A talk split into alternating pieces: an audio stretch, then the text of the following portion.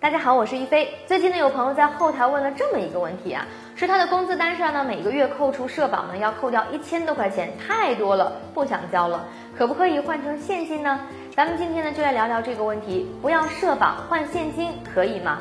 首先呢，先给大家普及一个知识点，员工呢，不管是在自愿还是被迫的情况下签署的放弃社保的声明啊，都是无效的。因为员工缴纳社保是政府规定的强制性的法定义务，所以呢，不管你是被单位威逼利诱放弃社保，还是自己自愿放弃的社保，都是没有法律效力的。特别是社保由税务部门征收以后，不按规定缴纳社保，社保征收单位呢有权利对单位进行行政处罚，并勒令进行改正。不改正的，还要对单位负责人进行罚款；情节严重的呢，还可以申请法院强制拍卖单位的财产来进行社保补缴。对单位来说呢，实在是一件得不偿失的事情。而对我们员工本人来说，虽然呢不交社保，短时间里呢我们拿到的钱多了，但是其实啊是影响是大的。社保呢包含的五险一金呢是社会的最低保障，生病了有医药费可以报销，失业了有失业金可以领。